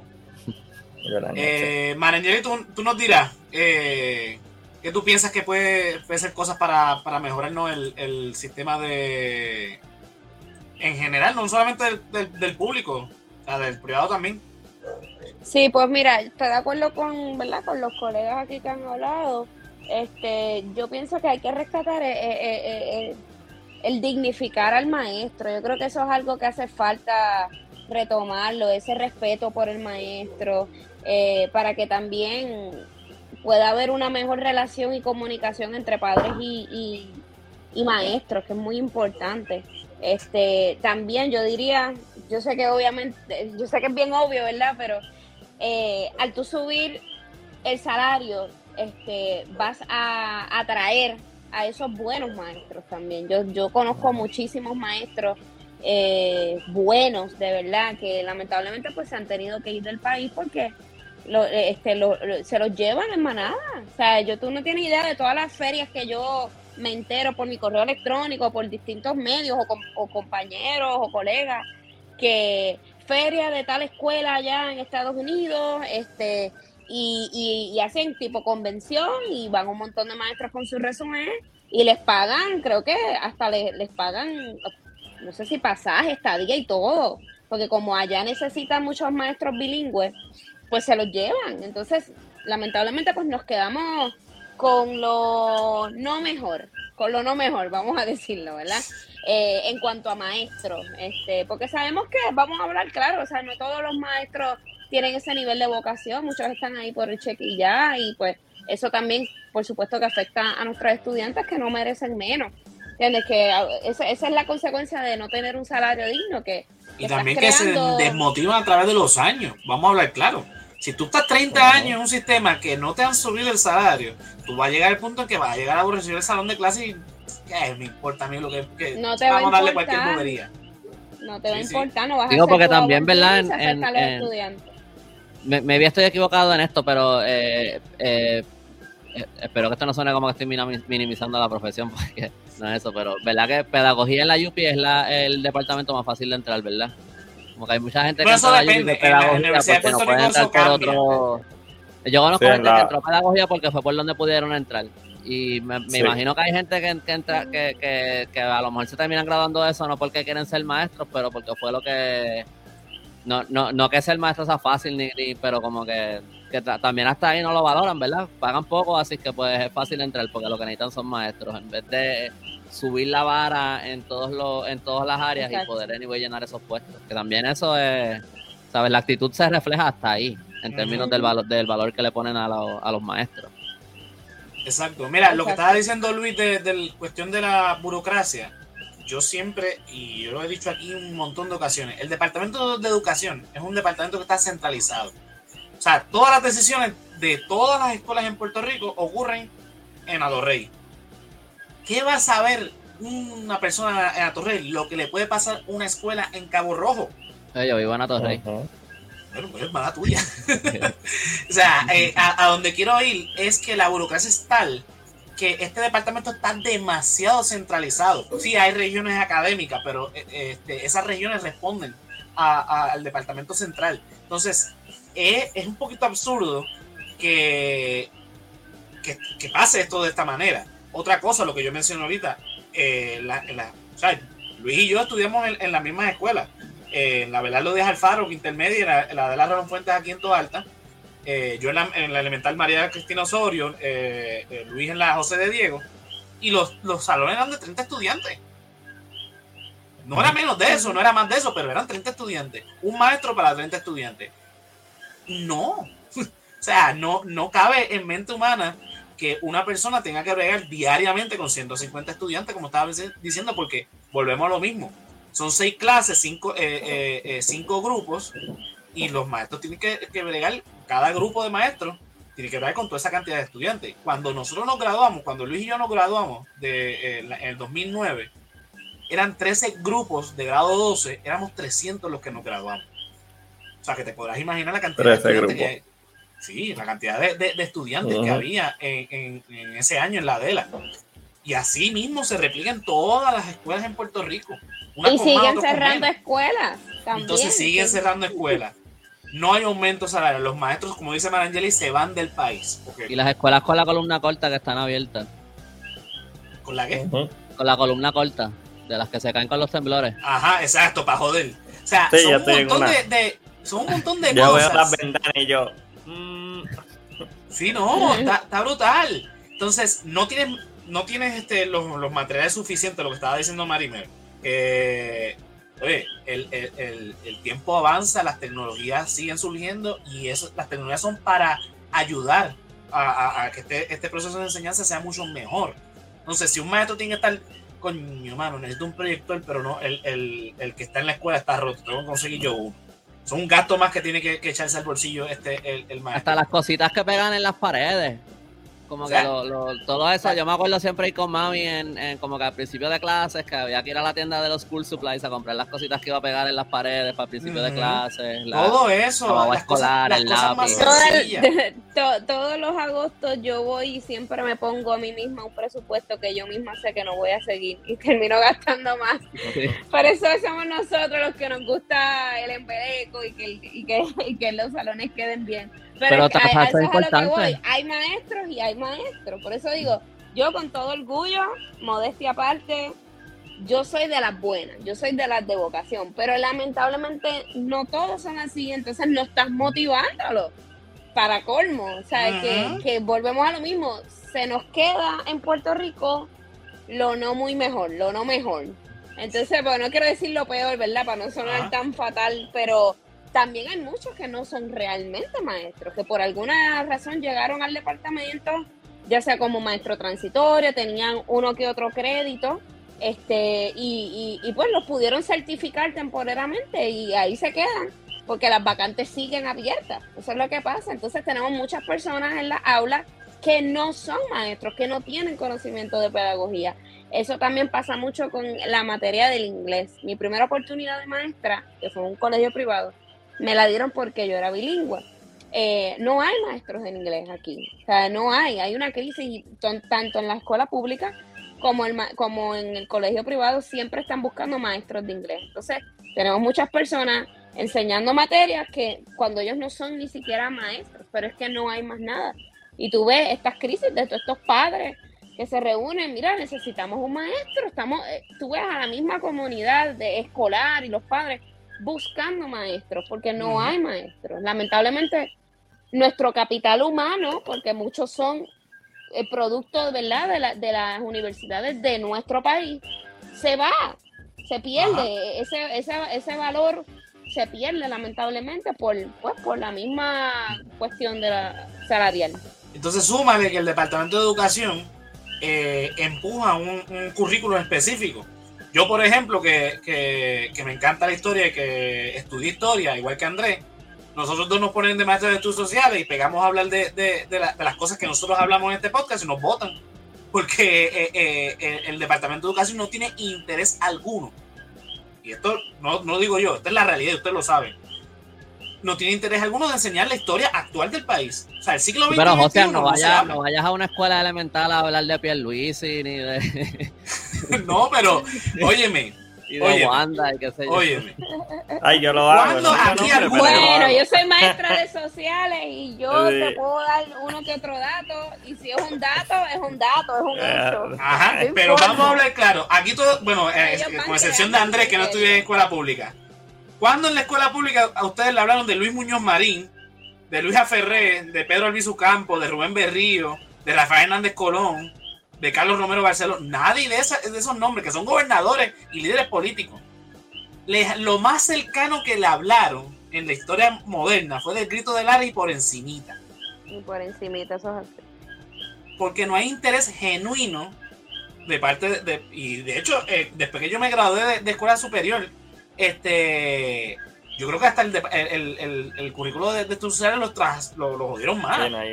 Sí, incluso no hay, no hay este, mapas curriculares de estudios sociales. No hay. De, de las otras materias sí, pero el de estudios sociales no hay, no hay. No hay, no. O sea, los niños hoy día no conocen su propia historia. Entonces, hoy o somos tainólogos nos respetan los taínos, mira, a, la universidad y mal. Y, y, es una cosa tremenda y a mí me da risa porque yo estudié eh, cuando estaba en la universidad seguían hablándome de lo mismo, de los taínos, los taínos y los taínos, y yo, mira, eso es Oye, a mí me, a mí me gusta, a mí me gusta la historia de los taínos, pero, pero no lo de, como que no, e, esa estupidez que siempre te enseñan es lo mismo de los bohíos y la maca y... Lo que estábamos hablando en el episodio de Juan este, Andrés. Exacto, como que ese lado arqueológico, no nada de verdad profundo. Pero es verdad, yo creo que siempre que en la escuela, lo que recordando yo como estudiante, eh, siempre en la escuela, por lo menos recuerdo el último año, pero creo que pasó una vez más, cuando era el año que daban historia de Puerto Rico, siempre estaba como que llegar hasta casi el presente. Y creo que lo más lejos que llegamos un año fue a lo mejor el grito de Lares y fue medio ajorado porque no dio tiempo. Porque obviamente tú no puedes, te quedas todo en eso, en los taínos, la conquista, qué sé yo, Y, tú no llegas a, Yo no recuerdo nunca cubrir la guerra hispanoamericana en, en, la escuela. No, creo que nunca llegamos a Estados Unidos. ¿no? Eso no lo enseñan porque... Y de hecho, eh, yo me acuerdo que hubo un revolú cuando... Dos años de historia del mundo. sí, eso sí, te enseña historia de Estados Unidos de pies a cabeza. La historia de Europa de pies a cabeza. Zeus y... Ajá. Todas esas cosas le enseñan, pero la, historia de Puerto Rico y de, Hispanoamérica, nada que ver. Y entonces lo que te enseña es, eh, eh, mal también. Eh, pero nos, nos, desviamos, yo creo, un poquito. Sí, no, yo me acuerdo que bajo la, administración de Luis Fortuño, que es un problema también, criticaron mucho al gobierno en ese momento, al Departamento de Educación, porque cambiaron uno de los libros de historia, porque la portada hacía énfasis en líderes estadistas obviando obviamente otros líderes políticos. El Departamento de Educación está bien politizado y eso tiene que ver con los vaivenes de poner un secretario cada vez que hay un gobernador nuevo, inclusive dentro de una misma administración puede haber 3, 4, 5 secretarios. Es un lío. Siempre se, se habló, este, tampoco hablan de esto, la Revolución 50 menos, eh, que debe haber un plan, o sea, hablaban de un plan decenal donde ponían un secretario de educación por 10 años, como este, eh, el secretario, de, el secretario no, este, el Contralor de Puerto Rico, que es a cada 10 años que se nombra, pues lo mismo sería para el Departamento de Educación. Eso sería genial porque entonces no iría con los vaivenes de, de los políticos, como ahora. O sea, en los últimos, lo dije al principio, en los últimos 20 años hemos tenido 7 gobernadores, Sila María Calderón, Aníbal Acevedo Vidal, Luis Fortuño, Alejandro García Padilla, Ricky Rosselló, Wanda Vázquez y Pedro Pierluisi. ¿Y cuántos secretarios? Un montón, porque yo me acuerdo que en todas esas administraciones hubo renuncias de, secretarios y, y, 20 mil secretarios entre uno y el otro. Así que eso afecta también, o sea, porque si en lo administrativo el departamento falla, todo lo demás va a fallar. Entonces, esto, esta no, porque como yo soy popular, yo quiero implementar esta, esta política pública, por ejemplo, de la perspectiva de género. Entonces viene el otro, ah, no, no, eso no va. Cuando vino Ricardo Rosselló, eso no va. Y se quitó. Y vino entonces ahora este Pedro Pierluisi, este, y guau. mira, yo no me pregunto que como yo me acuerdo de tanta basura. tengo un cerebro con un zapacón de, cosas. Eh, a donde quiero ir es que eh, es eso.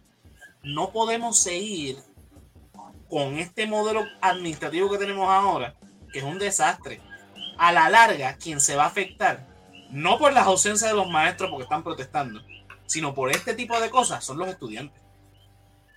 O sea, esa, e, esa actitud de como yo soy estadista, yo quiero resaltar los valores americanos, y no, yo soy popular, yo quiero resaltar las cosas así, y no, yo soy independiente, yo quiero, no, no, no, no, párame, párame ese momento. Que cada estudiante a lo largo de su enseñanza cree su propia ideología y cuando sea adulto decida. Pero no, no, no tratemos de implementar valores en la educación, porque yo sé que eso lo que, lo, que estoy hablando es, es básicamente utópico en, en, en, el, en el sistema de enseñanza público como está diseñado hoy día. Pero no es imposible de lograr. Sobre todo si, si ahora que están los ánimos de lucha de parte del magisterio, pues esas cosas se pueden empujar.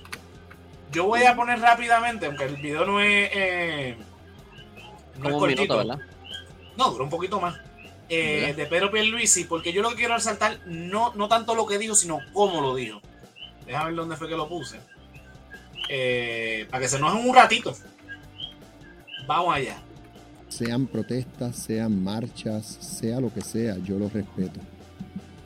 Eh, ahora bien, ante todo, yo tengo que defender la educación de nuestros niños, niñas y jóvenes.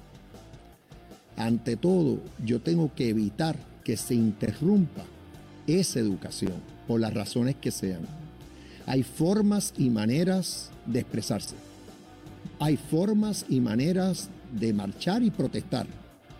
Pero jamás debe ser para causar que nuestros niños y niñas y nuestra juventud no tengan el pan de la enseñanza. Hay alternativas a la hora de expresarse. Pero lo que ocurrió el viernes pasado, por el bien de Puerto Rico y particularmente de nuestra niñez y nuestra juventud y nuestro futuro, que no se vuelva a repetir. Así que, en gran medida, yo estoy tomando esta decisión por eso.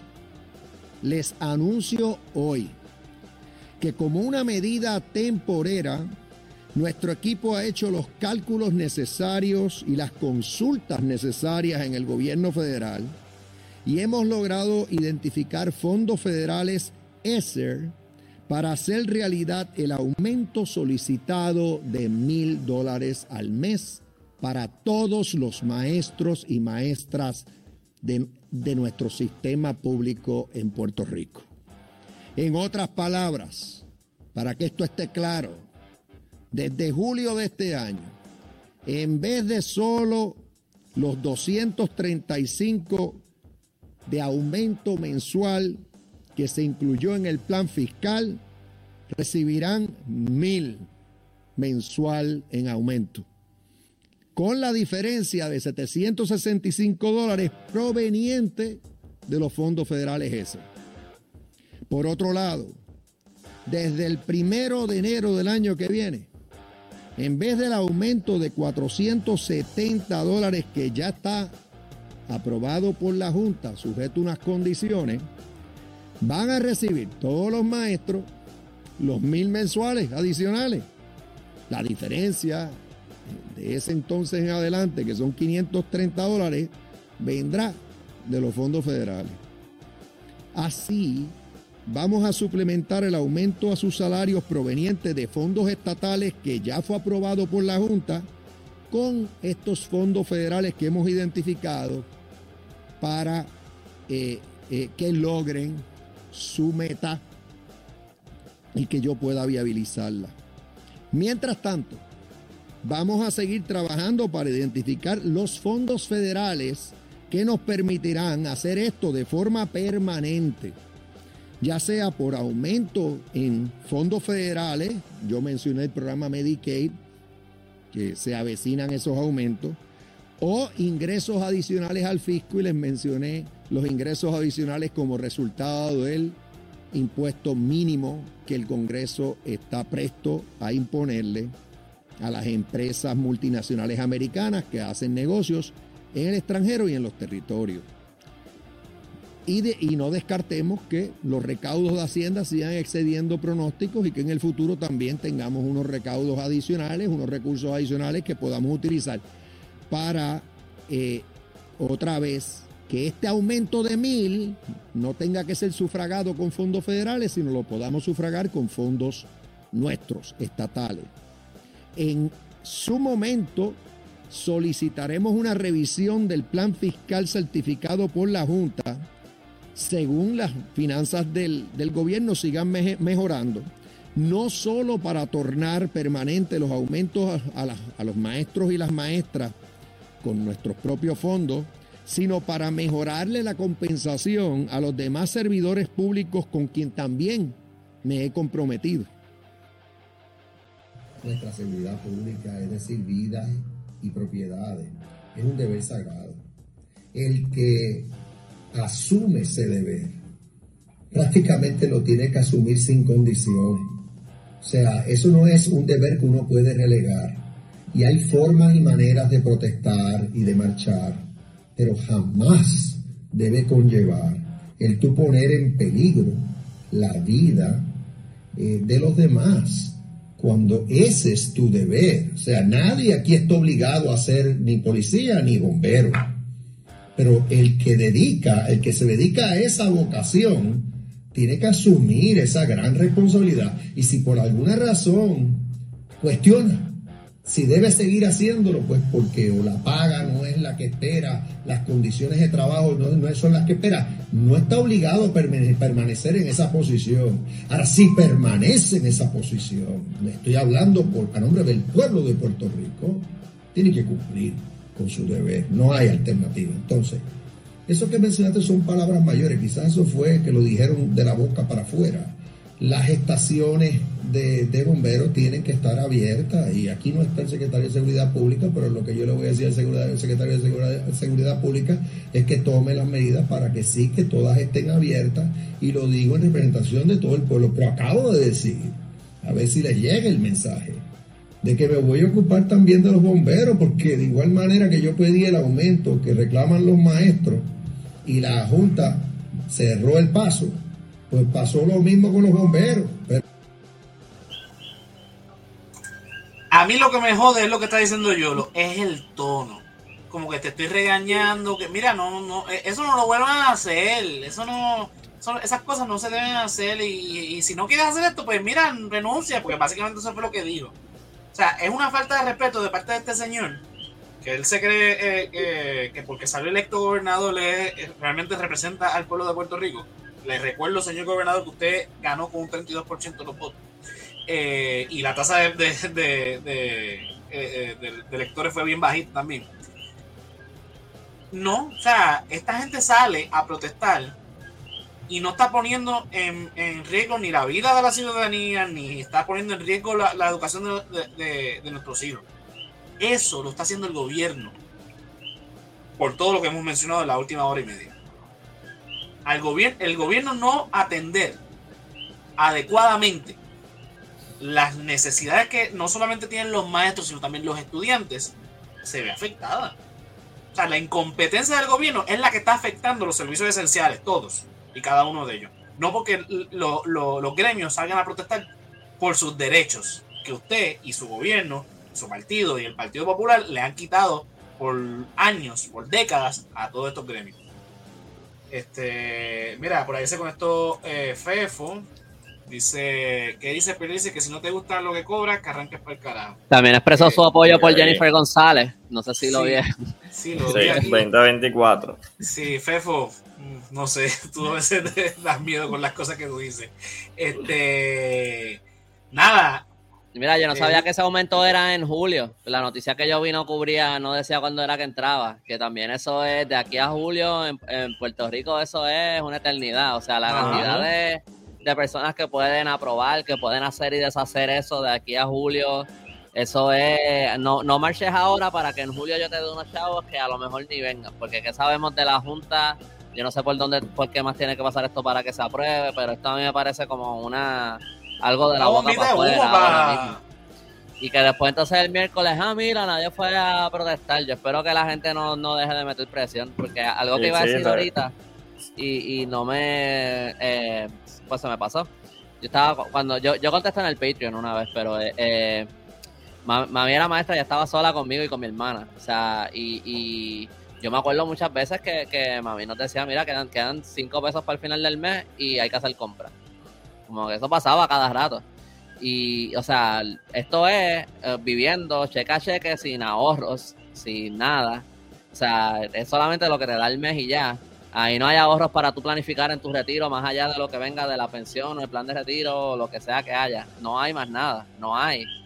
O sea que si, si esto no se les da cuando, cuando, cuando ya no puedan trabajar más, ¿qué hacen?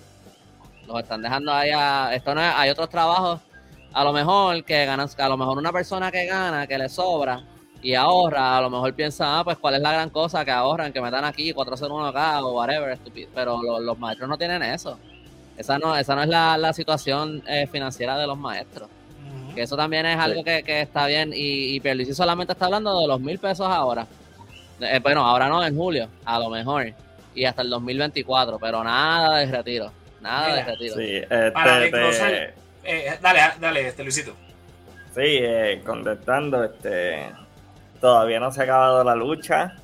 Este, sí se hizo un avance con esos mil, pero créeme que todavía en las escuelas estamos activos.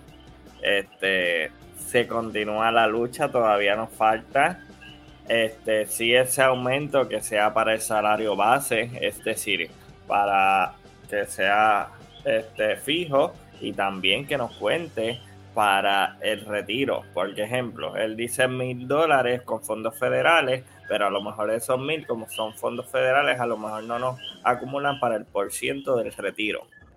Así que este, ya podemos ver este, también el pago de la carrera magisterial.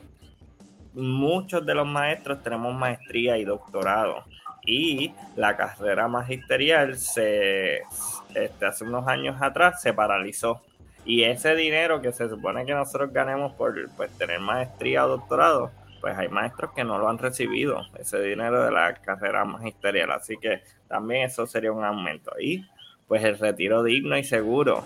Este, quiero ahondar aquí porque ya mismo me acuesto para dar clases. Este, el retiro digno es algo que sí, es algo que tenemos que luchar. ¿Por qué? Porque a nosotros se nos prometió un 75% de nuestro sueldo. Y lo voy a calcular aquí a 2000. Este, sabemos que cada maestro cobra distinto. El, este, el 75% viene siendo este, 1.500 dólares mensuales.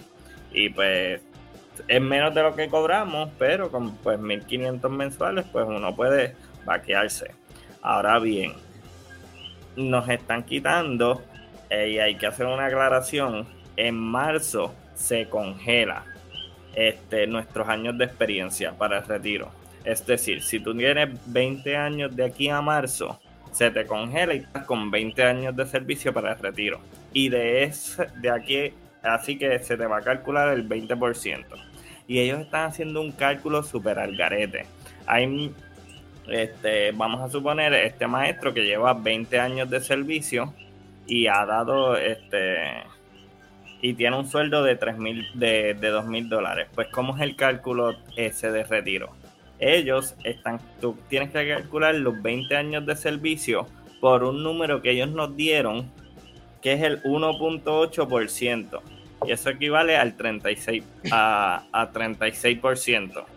Y a eso le tienes que quitar el, lo tienes que multiplicar por el 95%. Es decir, a ti te garantizaron un, a ti te prometieron un 75%.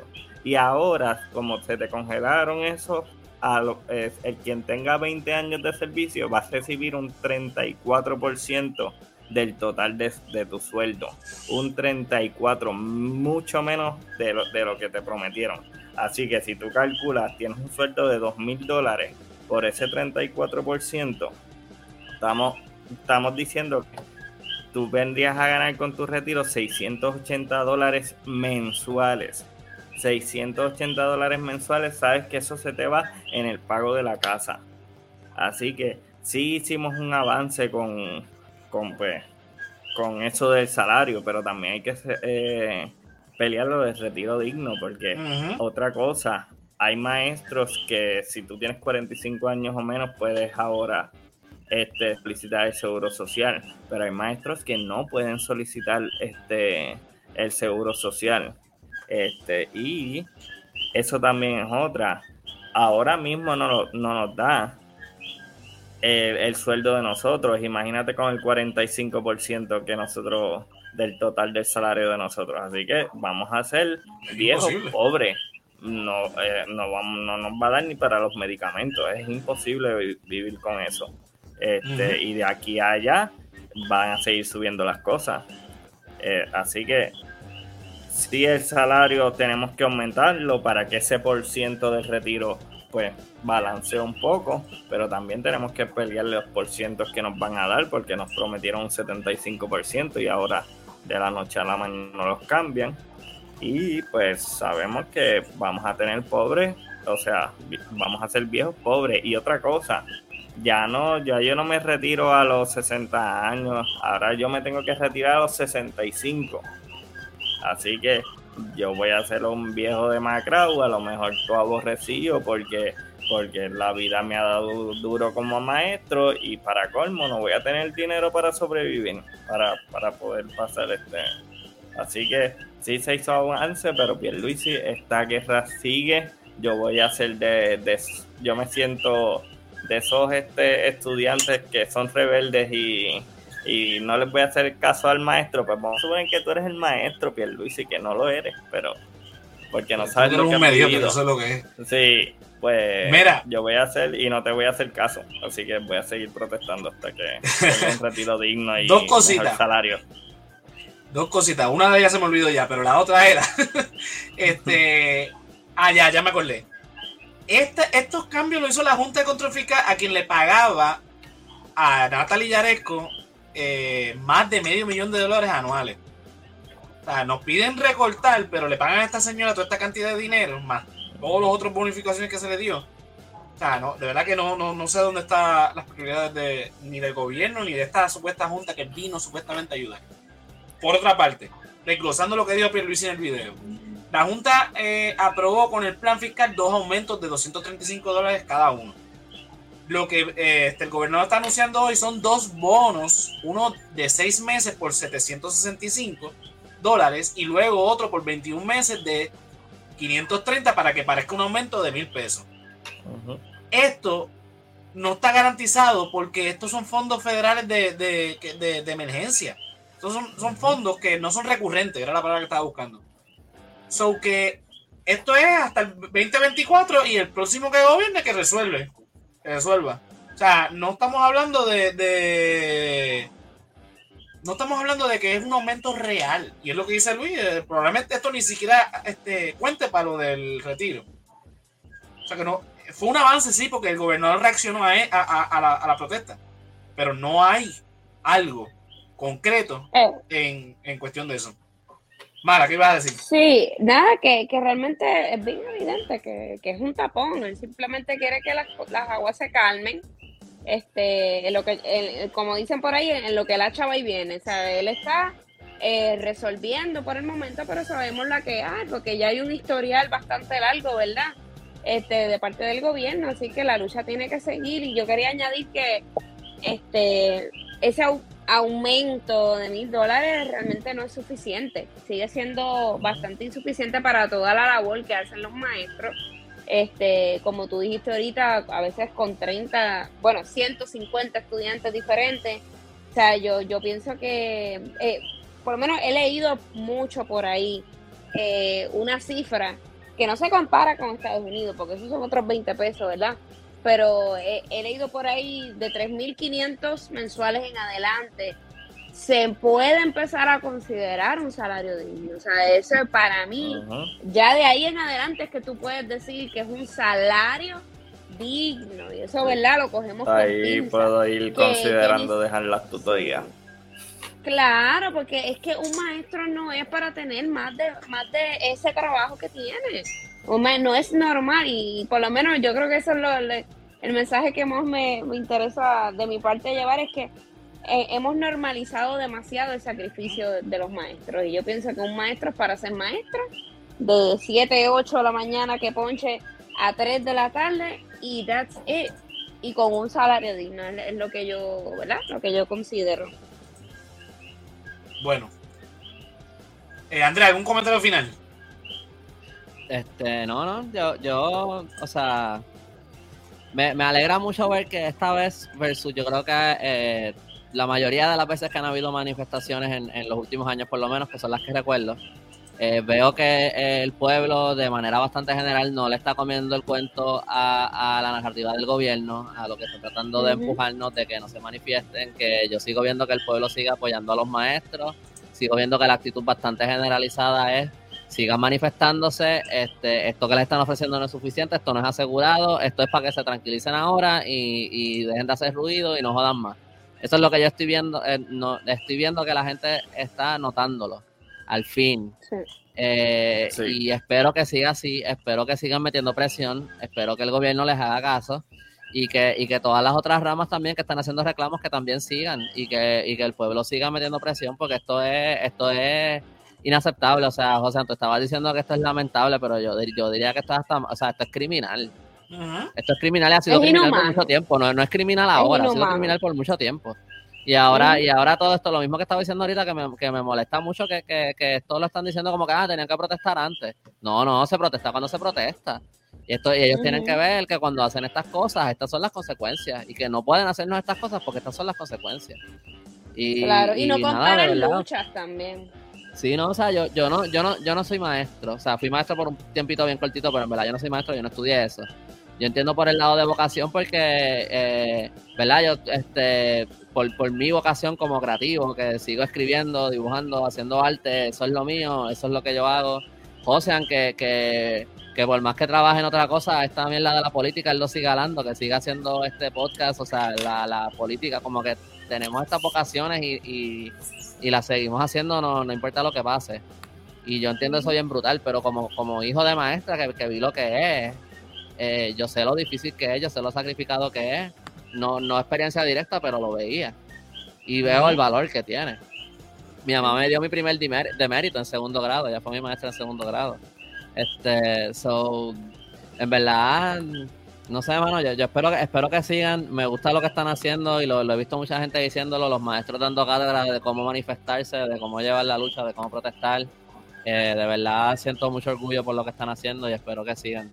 Este, así que nada, eso. Bueno, yo creo que con eso, con, bueno, gracias, el episodio. por el apoyo. La, la lucha, la lucha continúa. Nada. Mira, eh, los muchachos, ¿dónde los pueden conseguir? Empezando por Luisito. Bueno, Instagram como el underscore Javi, cosas normales de la vida, nada ¿Esa es tu página personal? Pero.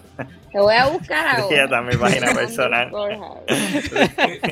el, cada, vez que yo lo ponchaba así, cuando, estaba, cuando estábamos evaluando los, a, los, candidatos a la gobernación, siempre ha sido lo mismo. Ahí no puedo Dale.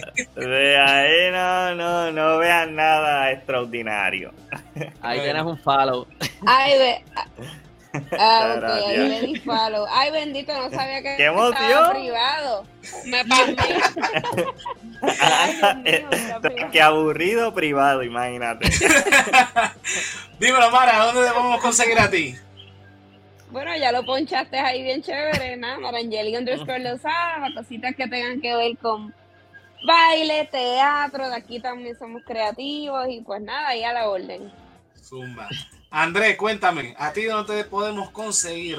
Este, bueno, pues a mí me pueden encontrar en elcallito.com, ese es mi blog de historia, también pueden buscarme en Instagram at elcallito, eh, ahí yo publico mucho de historia, he estado también tratando ¿verdad? De, de, compartir todo lo que veo que tiene que ver con en apoyo a esta lucha del magisterio. Este, y nada, me, siento mal si sigo promoviendo mis cosas hoy porque siento que este es como que un, episodio más especial, pero por, lo menos ahí pueden, estoy tratando de, darle seguimiento a todo esto que está pasando y también a la medida que pueda, pues también sacar algún escrito por, como que por el lado histórico de en apoyo a estas cosas, así que nada. Él no lo va a promocionar, pero entonces lo hago yo. En el callito.com pueden conseguir los libros de, de, Andrés. Este, sacó eh, recientemente Mangle, que es un libro de fantasía histórica, así que chequénselo. El pasado eh, sábado estuvo presentando el libro en Ponce. A ver si consigo la foto, que no sé dónde la puse ahora. Mírala aquí. Estuvo en el Candil. Ah, este no era. Este Esta es. En el Candil ahí en Ponce. Estuvo Mel por ahí, de hecho, eh, saludando a Andrés que lo estuvo presentando eh, Juan Riestra, fue el que te presentó, ¿no? ¿Verdad? Este, sí, historiador, maestro también, maestro de historia, este historiador y tiene un grupo de música que se llama Los Boys, que, que cantan música inspirada en la historia de Puerto Rico, brutal. Este, También tiene como ese lado educativo hasta en la música, no, no deja de ser maestro. Mira, pregúntame que si la semana que eh, sí, este, nos íbamos de break, pero pues, por eso que estamos haciendo este episodio especial. Este es como un spin-off. Sí, a mí me pueden conseguir en todas las redes sociales como José Antonio RO91 en Facebook, Twitter e Instagram. Al proyecto del resaltador, mira en www.elresaltadordelarealidad.com. Ahí te conecta con todas las redes sociales de El Resaltador. Eh, aparte del, ¿verdad? de este podcast regular, también El Resaltador Geek, que lo estamos los jueves a las 9 de la noche en Facebook Live, YouTube y Twitch. Ya está disponible en todas las plataformas. El último episodio que estuvimos hablando ahí con Yolo y con Jonathan. Eh, de entre otras cosas, pues que ahora Bad Bunny es luchador y que pues, ahora el, este, The Book of Boba Fett no es The Book of Boba Fett, es The Book of Mando. Esos son otros otros cantares. Mira, para apoyar el proyecto de Resaltador en www.patreon.com slash el resaltador de la realidad, te unes al corillo de Keila Joan, Melissa Meléndez, Luis Martel, Ricardo Torres, Mercedes Nieve, Andrés Sanferiu, Joel López, José Ramos y Juan del Valle. Mira, los tíos comienzan desde un pesito y te unes a la conversación que tenemos siempre allá, que son los after que a veces estamos una, dos horas hablando más sobre el tema, más todo lo que contenido extra que estamos produciendo para eh, Patreon. Si no, mira, puedes entrar a la página www.elresaltadordelarealidad.com y cliqueas en tienda y te, ¿verdad? Este, consigues cualquiera de las mercancías de El Resaltador de la Realidad con diseños de El Hombre Lobo, El Callito y este servidor. Mira, hay gorras, hay t-shirts, hay este mousepad, hay taza, hay de todo. Así que chequeate por ahí y te, verás, apoyas el proyecto del Resaltador de la Realidad. Mira, voy a agradecer que este, este Este live tuvo mucha interacción hoy, este, a, ¿verdad? a Mercedes que estuvo por ahí, a Jeffrey, a Rafael Guzmán, a Yolo, a Fefo, a José Unpier, eh, a Mar Rive, a Belkis, a Ginette, a Marta, Héctor y Michael, y todos los que se, este, ¿verdad? Todos los que estuvieron comentando, escribiendo, compartiendo, eh, ¿verdad? Porque esto es un tema muy importante que hay que seguir discutiendo. Y por supuesto a los invitados, a Marimel, que estuvo con nosotros, la mamá de, de Andrés, a Luisito y a Marangeli, que dieron presentes para hablar sobre esto. Así que, nada, agradecido con ustedes y nada. Ahora sí, nos vemos el próximo 7 de marzo con la cuarta temporada de Resaltador de la Realidad. A mí me ven el jueves con Joel y con Jonathan en el Resaltador Geek. Así que, Corillo, buenas noches y gracias. Buenas noches.